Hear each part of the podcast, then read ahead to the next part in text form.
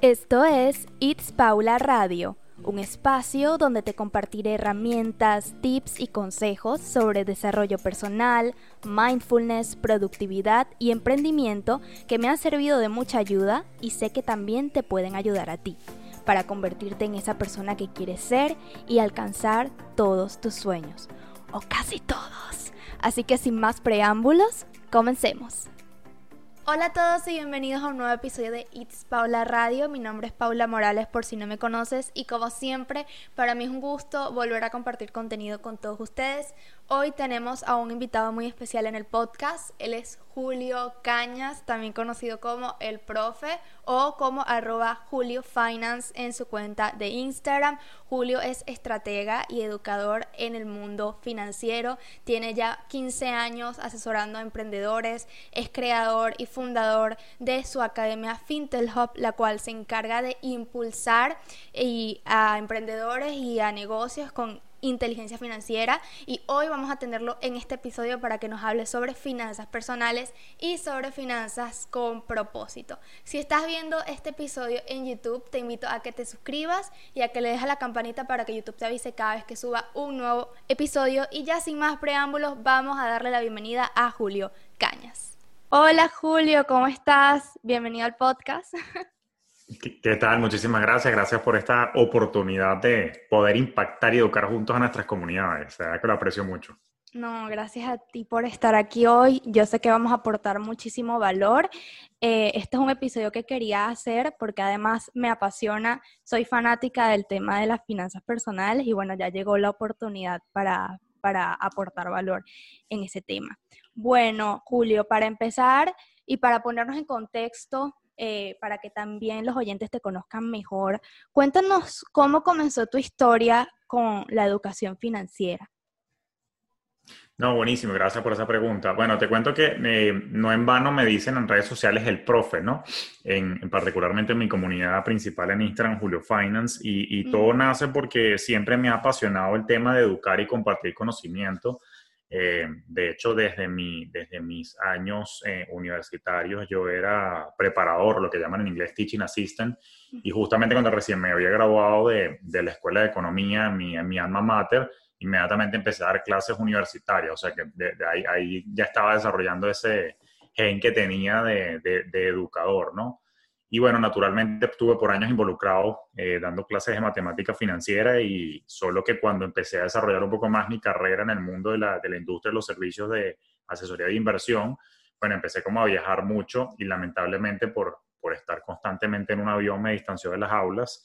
Y no fue sino hasta hace, digamos, unos cuantos años, yo te diría que desde el 2015 para acá, cuando empecé a reconectar nuevamente con la educación eh, particularmente haciendo charlas y talleres, eh, digamos, esporádicamente acá en Miami.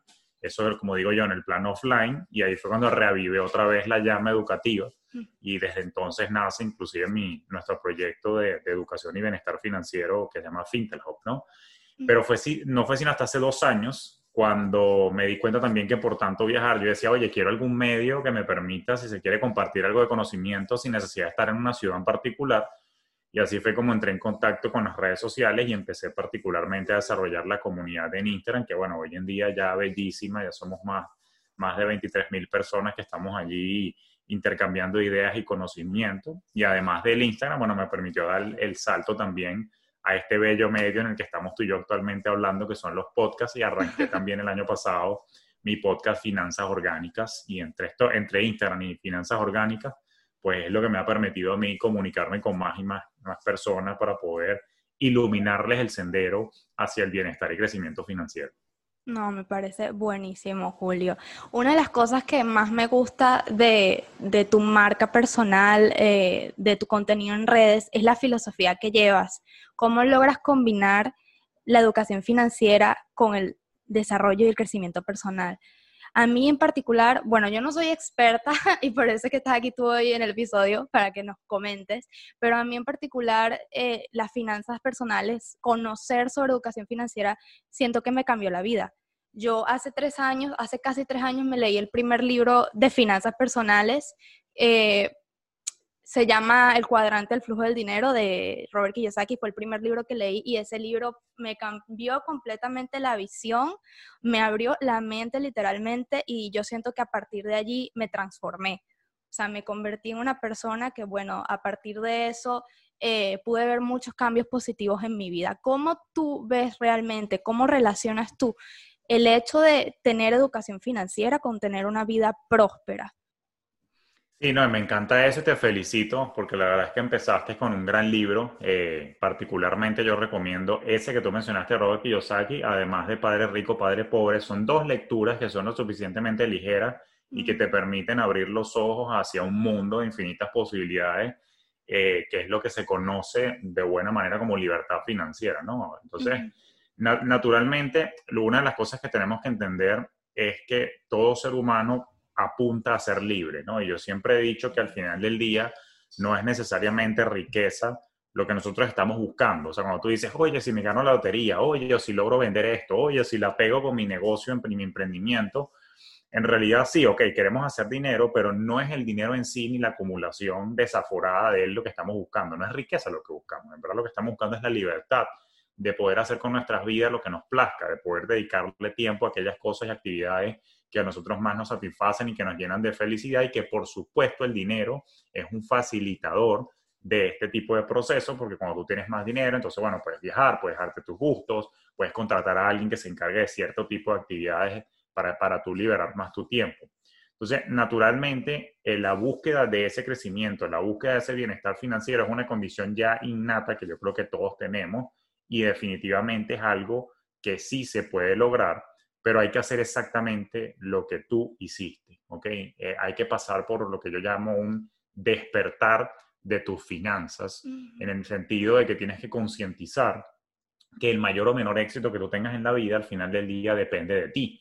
Y es por eso que yo soy proponente precisamente del bienestar a través de el control. control quiere decir que tú tienes que tomar las riendas de tu vida, tú tienes que tomar las riendas de tus decisiones y entender que para bien o para mal, tus resultados hoy en día pues derivan de tus elecciones y decisiones y entonces tú sí tienes el poder de diseñar tu futuro. Yo siempre le digo a la gente, a veces me preguntan, Julio, ¿qué crees tú que va a pasar en, no sé, en la economía? ¿Qué crees tú que puede ocurrir en los próximos 5 o 10 años? Bueno, todo depende de lo que tú estés haciendo hoy. Si tú quieres predecir tu futuro, evalúa tu calendario, evalúa tu agenda y dime qué estás haciendo. Si no estás haciendo nada, si lo único que estás es, por exagerar un poco, nada más viendo el Netflix, o qué sé yo, haciendo puras actividades de ocio, entretenimiento, pues no vas a estar en un lugar muy distinto al que estás hoy dentro de cinco años. Ahora, si además de entretenerte, porque no digo que esté mal, tú estás trabajando por tus sueños, estás construyendo tu negocio o estás eh, formándote para que en la carrera corporativa que estés, pues te den un ascenso, puedas ganar más dinero. Si te estás preparando continuamente y buscando explotar oportunidades, puedo decirte que dentro de cinco años vas a estar en un lugar mucho mejor. Claro que es posible, pero nuevamente tú tienes el control y eso es algo que tenemos que entender desde el inicio para entonces no echarle la culpa a algún factor externo de, no sé, la economía, el gobierno de turno, del país donde vivo, no importa dónde vivas, no importa quién esté en el gobierno de turno, no importa cuál sea la situación, no importa si hay pandemia o no hay pandemia, tú tienes el control de, que, de qué haces durante el día, de manera tal de que eso te acerque hasta, su, hasta a tus sueños y particularmente, de nuevo, al bienestar financiero que sin duda es posible alcanzarlo. Claro, no, y quiero rescatar algo que dijiste eh, que creo que es prácticamente la clave y es el despertar de la conciencia financiera. Creo que fue así que dijiste, ¿no? Y creo que eso es lo más complejo porque si te das cuenta, todos desde que nacimos estamos siendo constantemente programados, entonces la mayoría de las personas tenemos ciertas ideas y ciertos paradigmas y ciertos pensamientos sobre el dinero. De hecho, existe esta idea de que el dinero es malo, de que las personas que, desean tener dinero, bueno, son malas. Entonces, eh, creo que lo más difícil allí es como que salir de esa idea, ¿no? Como volver a, eh, como desaprender para volver a programar tu mente para entender que, que, el dinero realmente es abundancia y es bienestar y lo que tú dices, que el dinero en sí mismo no, no es nada, es como un medio para lograr cosas y eso que es lo más importante que queremos lograr es la libertad. Entonces, ¿cómo haces tú o qué recomiendas tú para que las personas como, que eso es lo más complicado me parece a mí, entren en conciencia de que esto existe. O sea, de, la importancia que tiene realmente el dinero. No, excelente, pregunta y no puedo coincidir más contigo. O sea, eh, ese despertar de las finanzas y de la conciencia financiera pues pasa necesariamente por eh, alguna suerte de reprogramación mental. Ahora, el cómo hacer para que la gente lo entienda y que la gente lo vea, fíjate que a veces es complejo y, te voy a confesar algo que a veces me frustra, porque por más que yo quiero el bienestar para los demás, por más que yo me esfuerce lanzando muchísimo contenido, al final del día tenemos que entender que el cambio es para quien lo quiere. Entonces tú puedes profesar mucho y yo te puedo vender mucho la idea de que sí, si aprendes esto conmigo, te prometo que te va a ir mejor, etcétera, etcétera. Si tú no sientes internamente la necesidad del cambio, si tú no sientes internamente esa motivación intrínseca, ese fuego por dentro que arde de mejorar tu situación, no hay manera eh, en la que yo pueda influir tu conducta y que logre cambiar tus hábitos. Como dice el dicho, creo que puedes, puedes llevar el camello o el caballo hasta el lago, pero no puedes hacer que beba el agua. Entonces, eh, cada quien tiene que pasar por una suerte de proceso y esta es la parte que a mí me duele porque me he dado cuenta que la mayoría de las personas, incluyéndome, que pasamos por una verdadera transformación y despertar de nuestras finanzas, tenemos un factor común y el factor común es que en algún momento de nuestra vida pasamos por alguna crisis de algún tipo que nos hizo tocar fondo. Y, y, me duele porque digo, conchale, pero ¿por qué el crecimiento y por qué el despertar tiene que ser tan doloroso? O sea, ¿por qué no puede haber un llamado a la reflexión desde la paz y desde la tranquilidad tal que yo abra los ojos y despierte con calma. Es como que te despierten de manera abrupta. Es decir, imagínate que este despertar para muchos es como que estás tranquilito en la madrugada, dormidito profundo y te tiran un todo de agua fría.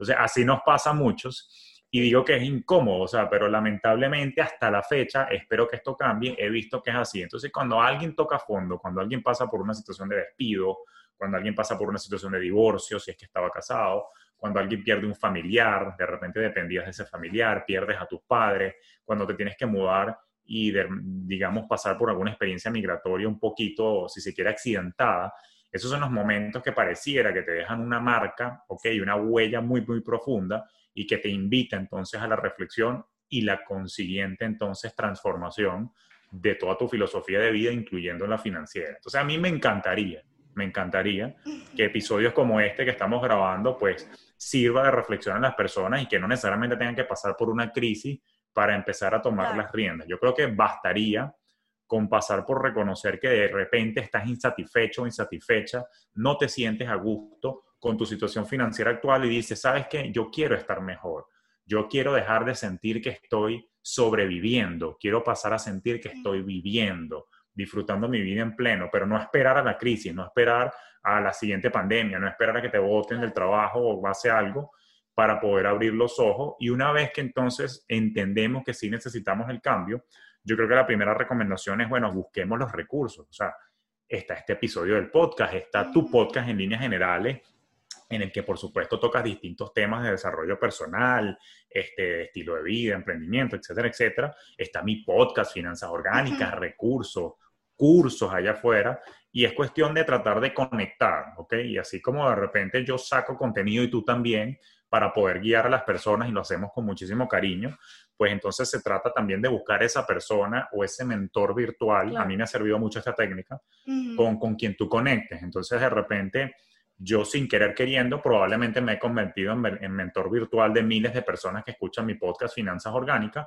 pero cuando yo me volteo yo también tengo mentores. Por ejemplo, yo sigo mucho a Joe Dispensa, yo sigo a Brendan Bouchard, eh, de repente sigo algunas cosas de Robert Kiyosaki también, por poner algunos nombres de ejemplo, Warren Buffett en el, mundo de las inversiones.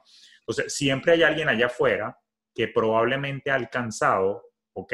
Alguna situación en la que nosotros queremos estar viviendo o que ha atravesado situaciones que nosotros estamos atravesando y que nos puede servir de guía a través de su ejemplo, precisamente para aprender. Y como somos seres humanos, somos seres sociales. Entonces, en ese sentido, a veces es más, es más bonito eh, aprender de esas otras experiencias y bueno, si esa persona está de alguna manera al alcance, pues poder hacerle preguntas y por eso es que yo interactúo muchísimo con mi comunidad en Instagram porque precisamente de eso se trata, de poder servir de guía, pero de nuevo, el cambio es para quien lo quiera al final del día. Sí, totalmente, estoy totalmente de acuerdo y creo que esto eh, aplica para cualquier área de la vida realmente. Para cualquier área yo lo veo también, eh, en los temas que trato eh, aquí en el podcast, en mi canal de YouTube. Y con los entrevistados, la mayoría de los entrevistados que he tenido en el podcast también fue así, pasaron por etapas en la vida en las que estuvieron, un, eh, estuvieron muy incómodos porque tuvieron alguna etapa complicada, pero les sirvió de crecimiento, de transformación. Y eso es clave porque la incomodidad, para que haya cambio, tiene que haber incomodidad, como para que haya un momento de transformación y eso es lo que yo pienso. Los momentos de crisis, a lo mejor en el momento uno cree que son horribles y que es el fin del mundo, pero realmente son lecciones de vida, o sea, estás aprendiendo alguna lección invaluable allí. y bueno, em, y para las personas que ya despertaron eh, su conciencia financiera, y bueno, ya, ya nos comentaste que recomiendas como buscar recursos, mentores, autores, pero si nos vamos a lo, a lo práctico, como, ¿qué sería lo primero que tendrías que saber en temas de finanzas personales? Fíjate, em, se llama finanzas personales porque es precisamente muy personal y creo que necesito rescatar algo que tú estabas mencionando anteriormente porque el primer paso es trabajar en la mentalidad. Y esto, fíjate que la mayoría de la gente piensa, no, yo tengo que eh, inmediatamente entender cómo se invierte, inmediatamente entender cómo se maneja un flujo de caja, déjame leerme el cuadrante flujo del dinero, que no está mal, por cierto, nuevamente reitero la recomendación. Este, claro, claro que hay que leer eso, pero una de las cosas que tenemos que entender, eh, Paula, es que al final del día, la cultura financiera o el conocimiento técnico financiero, qué es un flujo de caja, qué es la tasa de interés, qué es una inversión, cómo se invierte, esas cosas, eso apenas representa el 20% del éxito en finanzas. El 80%, la mayoría del factor, de los factores importantes para determinar tu éxito financiero, deriva de tu mente, deriva de tu programación mental. ¿Por qué? Porque recordemos que la programación mental al final del día es la que condiciona necesariamente tus pensamientos. Tus pensamientos detonan ciertas emociones. Las emociones te llevan a las acciones que en última instancia van a darle forma a tus resultados de vida, como dices tú, no nada más en lo financiero, en todos los aspectos de tu vida. Entonces, el primer paso tiene que ser, permíteme, permítanse explorar la programación mental que nosotros traemos. Y ya tú lo decías, Paula, lo voy a rescatar. Esto deriva mucho de la infancia, todos esos modelos mentales que tú mencionabas, todos esos paradigmas, esas formas de ver el dinero, esas formas incluso de relacionarnos con el dinero derivan y las arrastramos de nuestra infancia. ¿Ok? Los primeros años de vida, eso está demostrado científicamente, que los primeros siete años de vida de un ser humano es donde se forja el carácter, es donde se forman y se, si se quiere, se, se les da estructura a la cadena de valores y pensamientos que nosotros vamos a tener y que probablemente van a condicionar el cómo actuamos y cómo decidimos posteriormente en la vida adulta.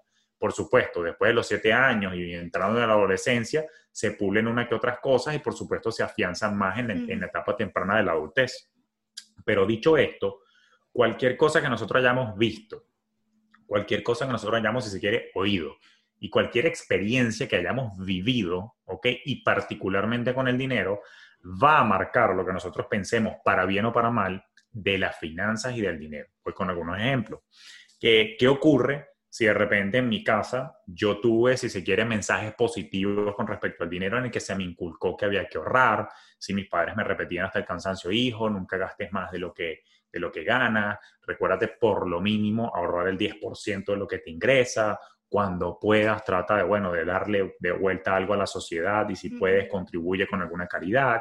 Fíjate que pudieron haber existido algunos mensajes positivos. En mi caso en particular, mi papá y mi mamá se, se, se dieron a la tarea de tratar de darme mensajes muy positivos del dinero y aún con eso no quiere decir que yo estaba exento de mi humanidad y por supuesto que cometí errores y también metí la pata hasta el fondo. Pero sin embargo, en líneas generales hubo mensajes positivos, pero hay otros hogares, ¿ok? En el que pudieron haber, si se quiere, mensajes negativos. Oye, ¿tú crees que el dinero crece en las plantas o crece en los árboles?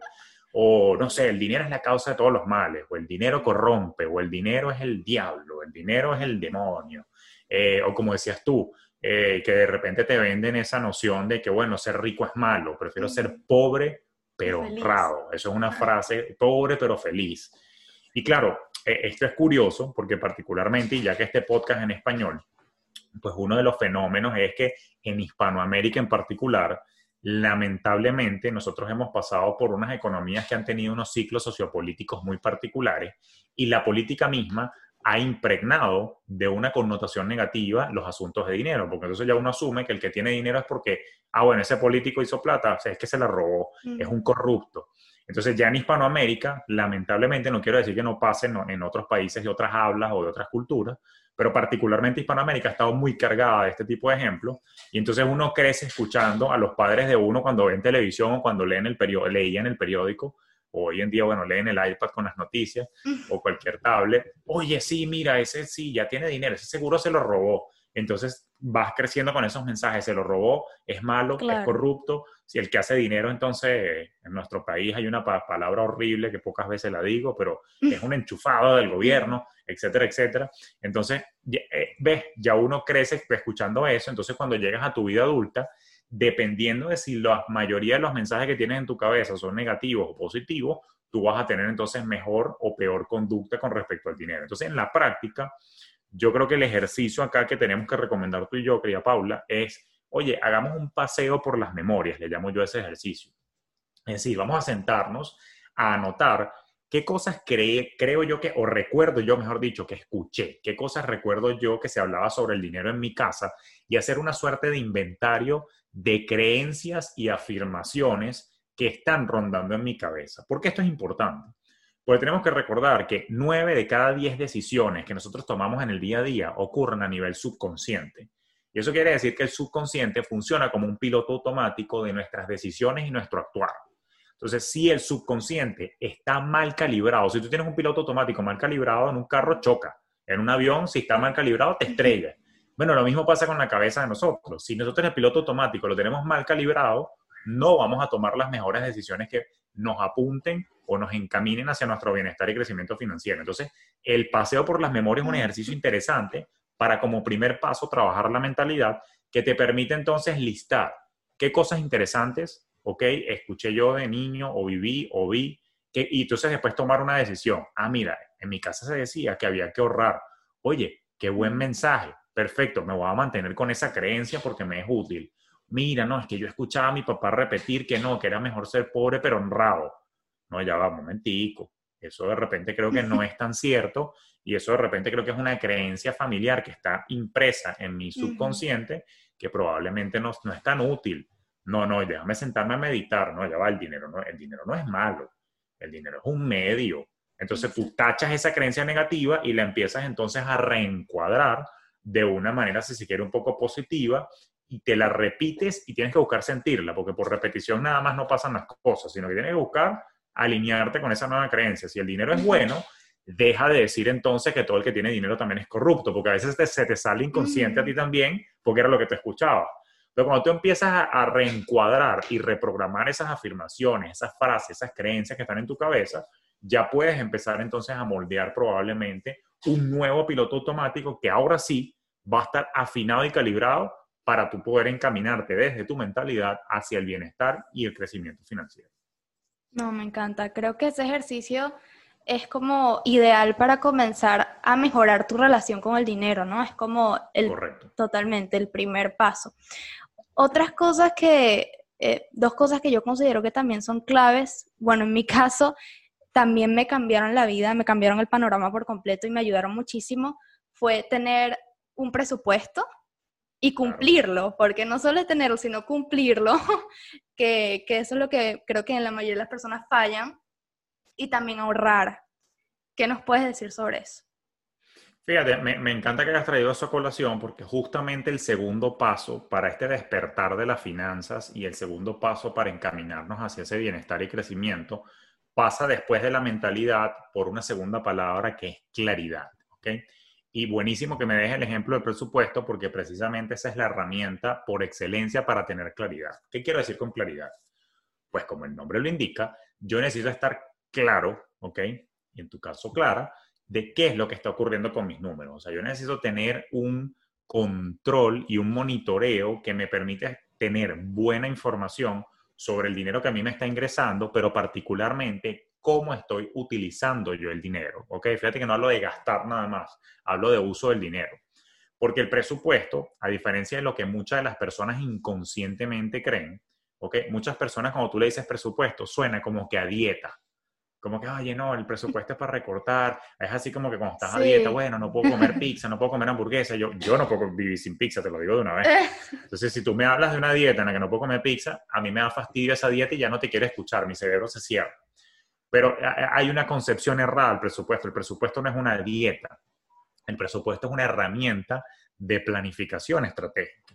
Es una herramienta que, como dicen por ahí, te permite dice, decirle al dinero a dónde debe ir. Entonces, por eso yo hablo de uso del dinero, ¿no?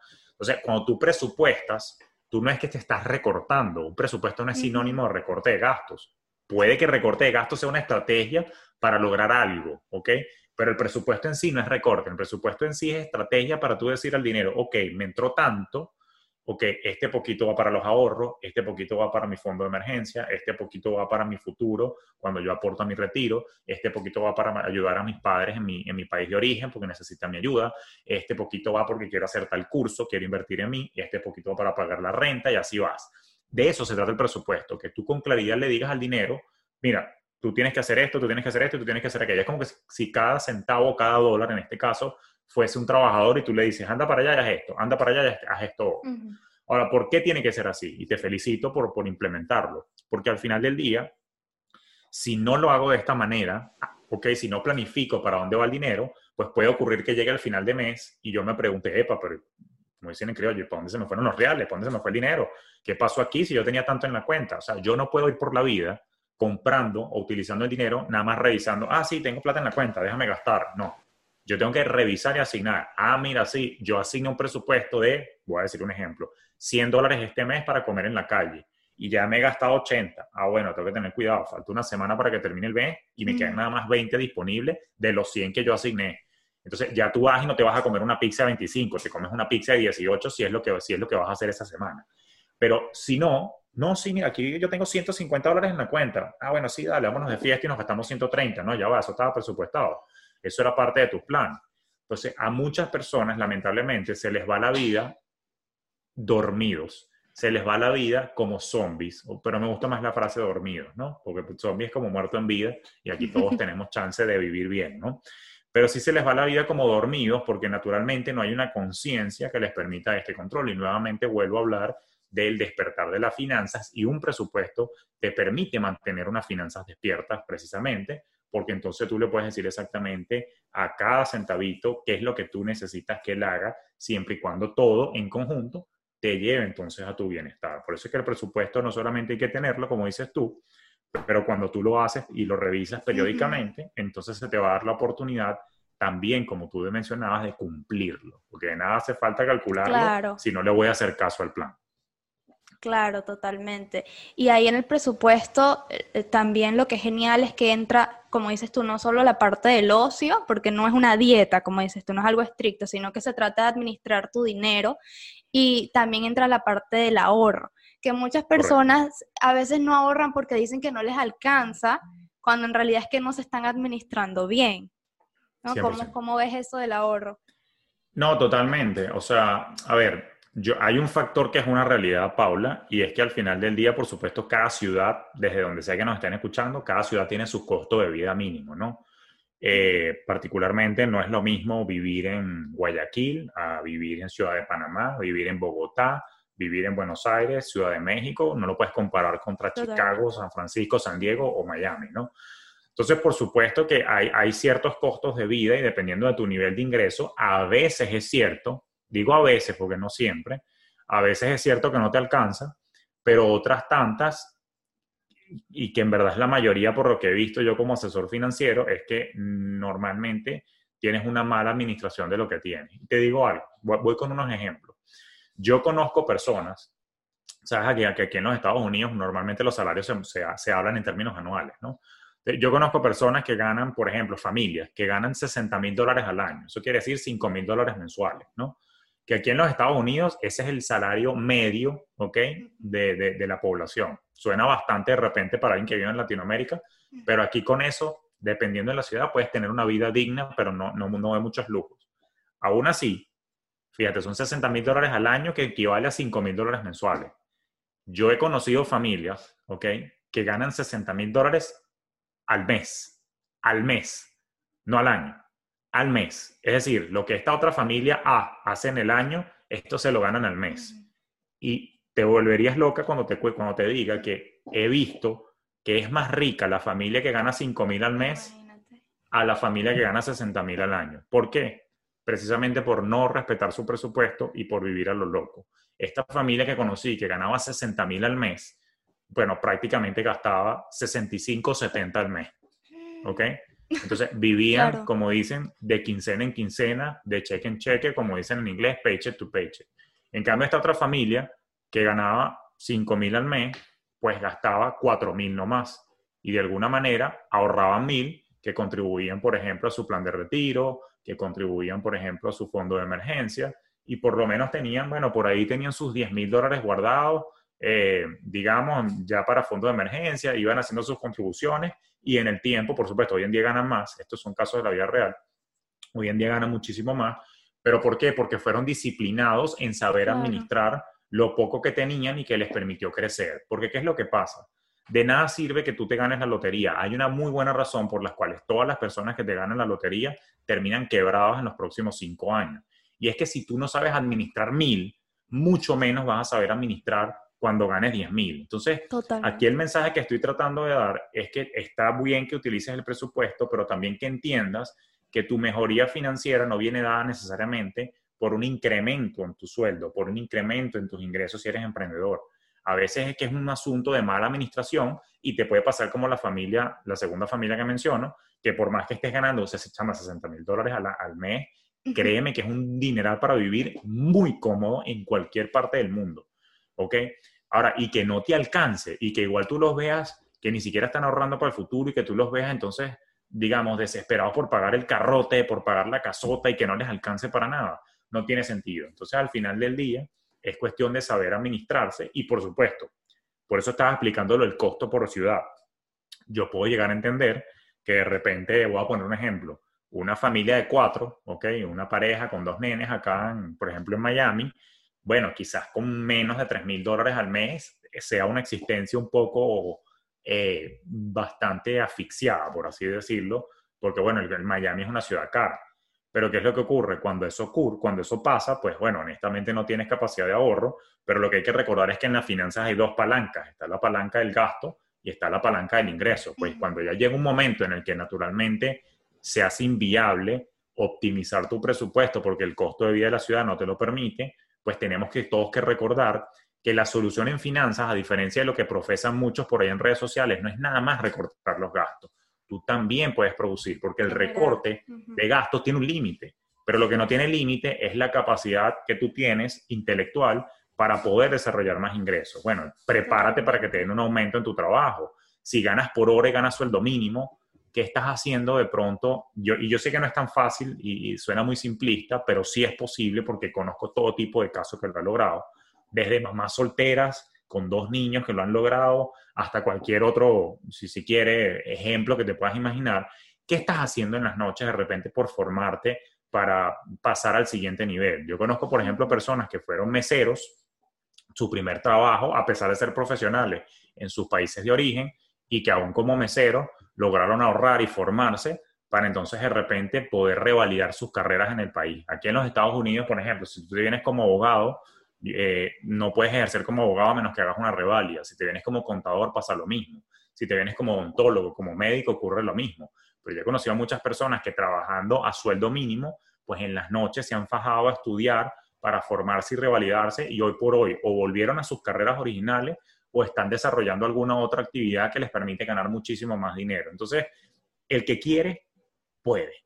Entonces, por eso es que es importante entender que el control lo tenemos nosotros, pero a veces el, ese no te alcanza como tú, como no me alcanza, como decías tú, ah, no necesariamente siempre lo compro, porque si no te alcanza porque probablemente no te has sentado a pensar y a despertar, que es el llamado que tú y yo estamos haciendo hoy. Sí, totalmente.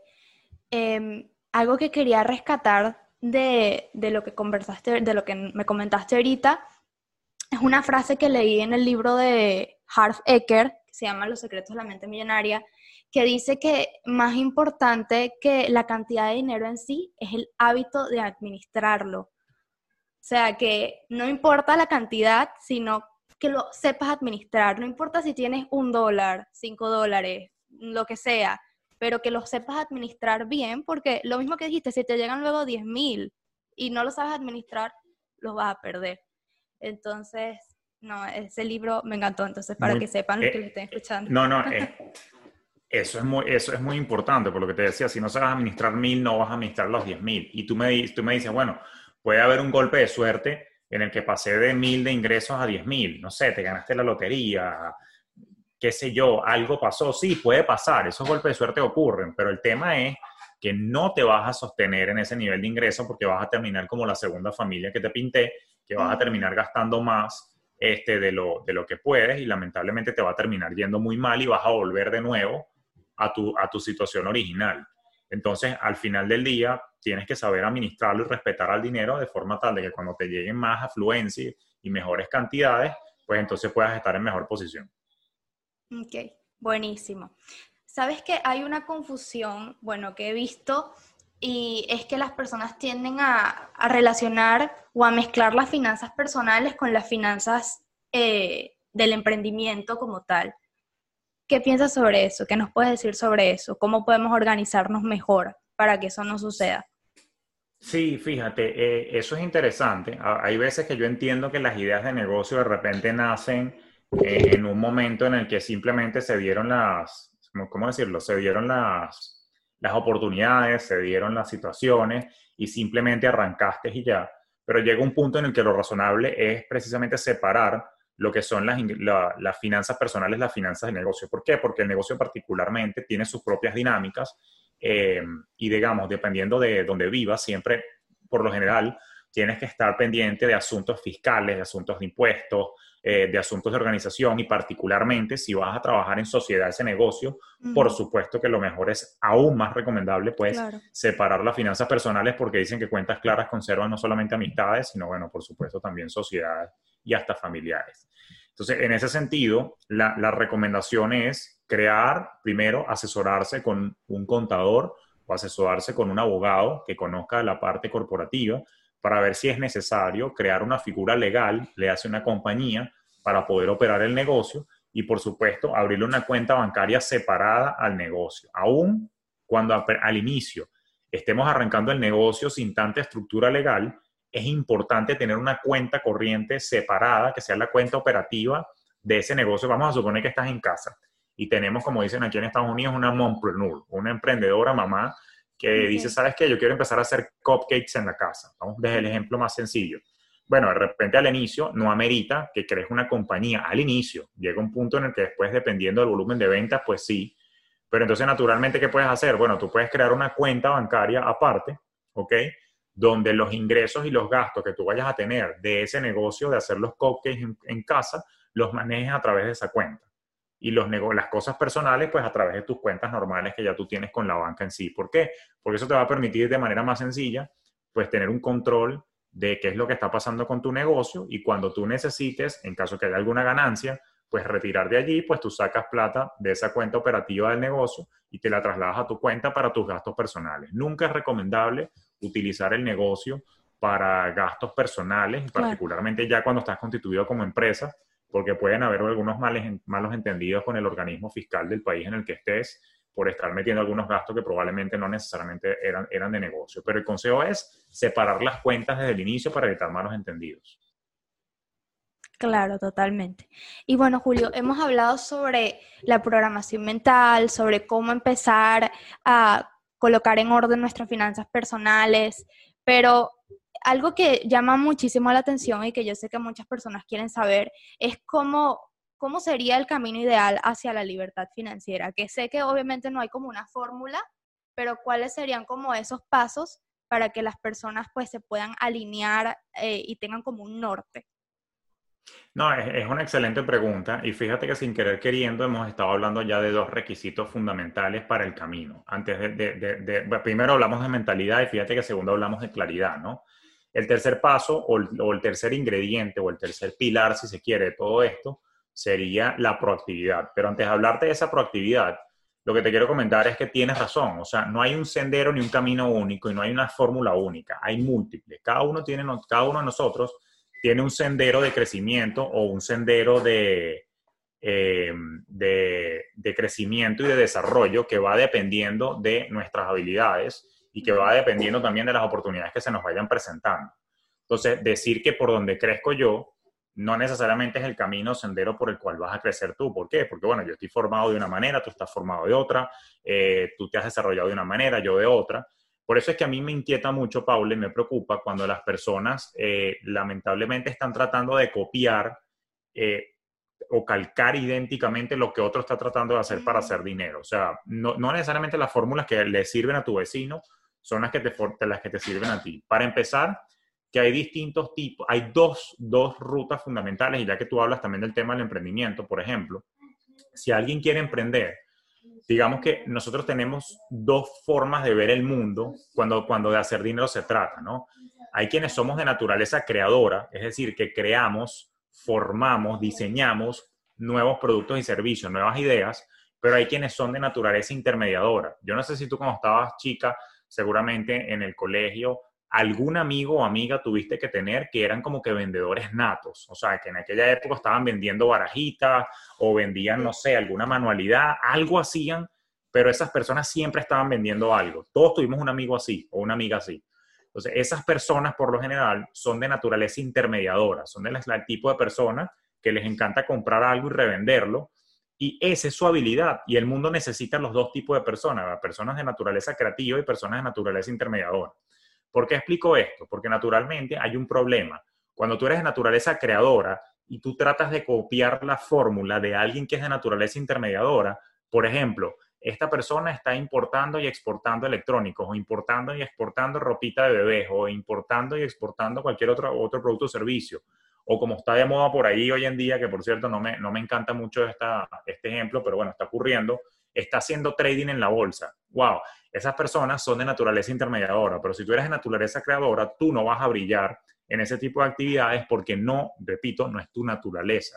Lo mismo, si un intermediador se siente y trata de sacar un curso nuevo, un producto nuevo, no es que no vaya a poder, pero es que le va a costar muchísimo y en el camino se va a frustrar tanto que tarde o temprano entonces va a desistir. Ya por ahí, poniéndote este ejemplo, ya por ahí uno tiene que entender y autoconocerse de que cada quien tiene un sendero de crecimiento. Entonces, cuando yo hablo de que el tercer ingrediente después de mentalidad y claridad termina siendo la proactividad, es que tenemos que nuevamente actuar. Hay una cosa que hay que recordar y es que el universo premia la acción. Yo no puedo quedarme de brazos cruzados esperando que las oportunidades toquen mi puerta, esperando que por gracia divina me asciendan en mi trabajo, esperando que alguien me descubra para yo precisamente tratar de ascender o que se me dé un negocio. Yo tengo que estar en continuo movimiento buscando las oportunidades y de ahí la palabra proactividad.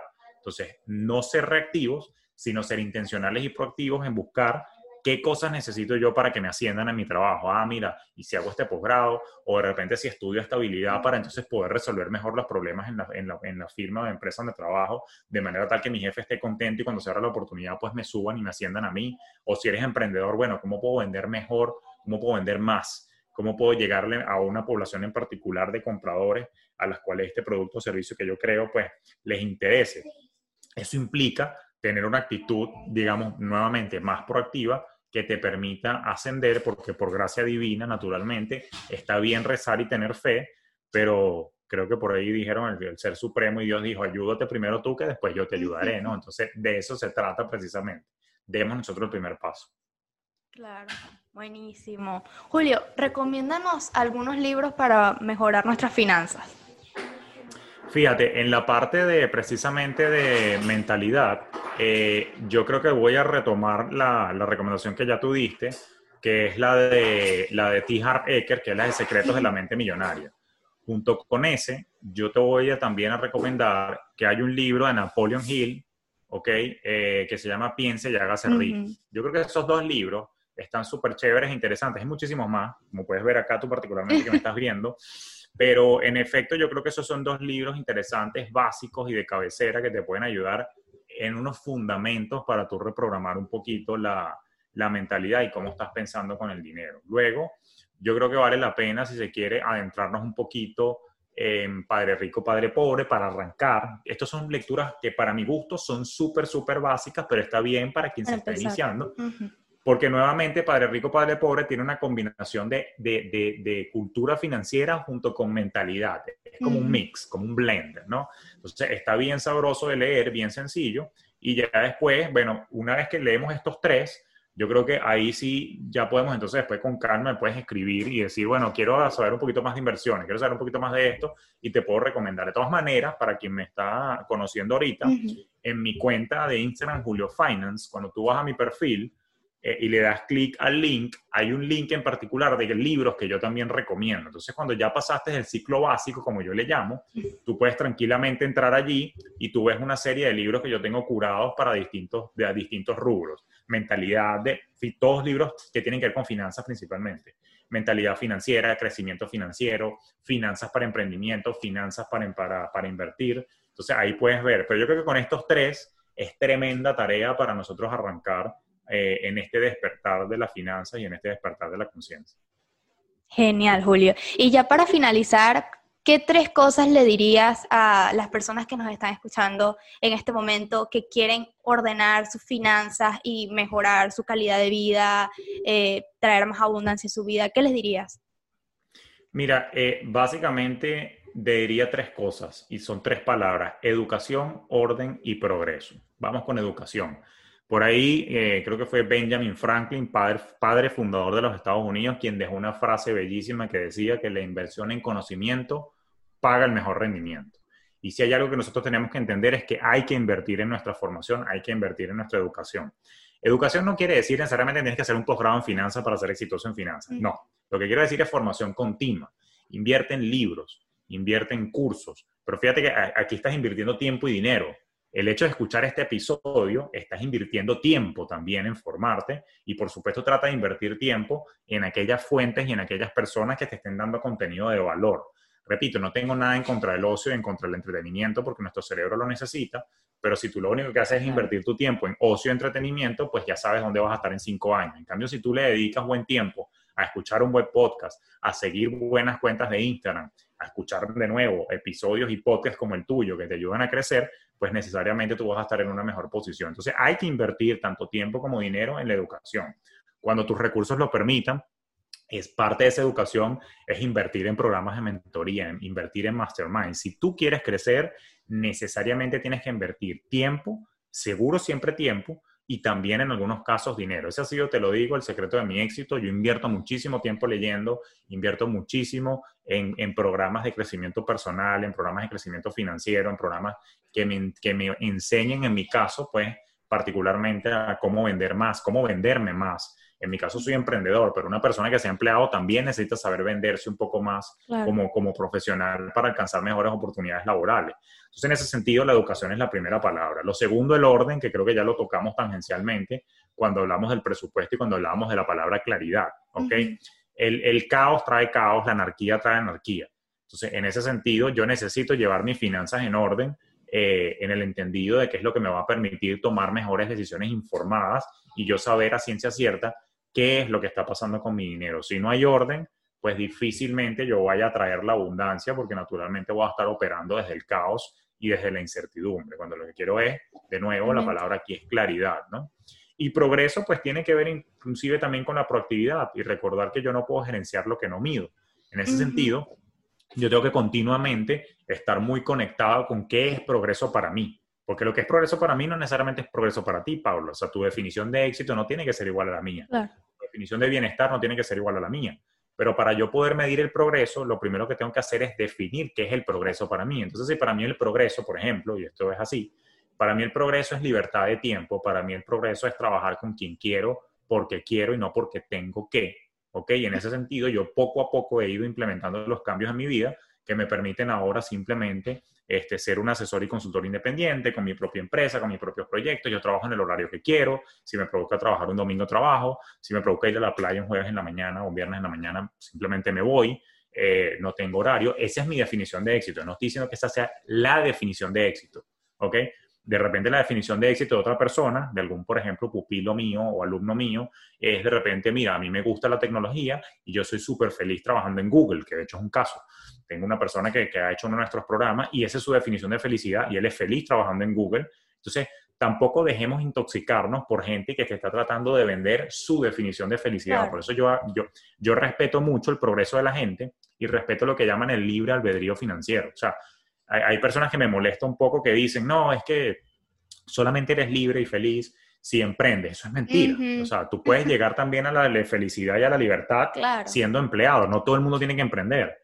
Entonces, por ejemplo, yo tengo esta persona que te repito, trabaja en Google, gana bien, vive bien, es feliz, casado, tiene algún hijito, o sea, le va, le va del carrizo y esa persona es feliz con su vida y está muy bien encaminada hacia la libertad financiera porque ahorra, contribuye para su plan de retiro, etcétera, etcétera. Entonces, su definición de éxito la tiene clara y por ende sabe cómo medir el progreso precisamente hacia eso. Yo mi definición de éxito la tengo bien clara y eso me permite entonces medir si efectivamente estoy encaminado y estoy progresando hacia esa visión. Entonces, nuevamente, hay que tener claridad, no solamente en los números, sino también tener claridad en qué es lo que yo quiero lograr en esta vida, cómo la quiero vivir, para entonces poder medir el progreso de manera adecuada con una, una cinta métrica o una vara hecha para mí, no con una vara o una cinta métrica hecha por la sociedad, ¿ok? Del otro. Eso es importante porque a veces nos dejamos llevar por eso. Entonces, cuando uno ve de repente cosas en Instagram y ves la foto de aquel en el yate o de aquel en la playa, chévere, todos queremos ir a la playa, ¿no? probablemente, pero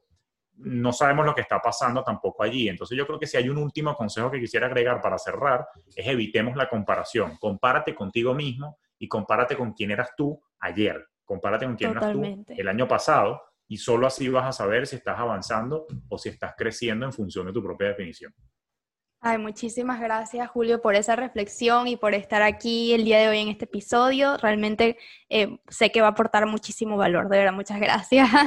No, gracias a ti de nuevo por la oportunidad, para mí un inmenso placer y bueno, espero que se repita en el futuro para que sigamos impactando juntos. Claro que sí. Y bueno, a todas las personas que vieron este episodio, lo escucharon en Spotify, muchísimas gracias por estar acá. Ya saben que nos vemos hasta la próxima. Chao.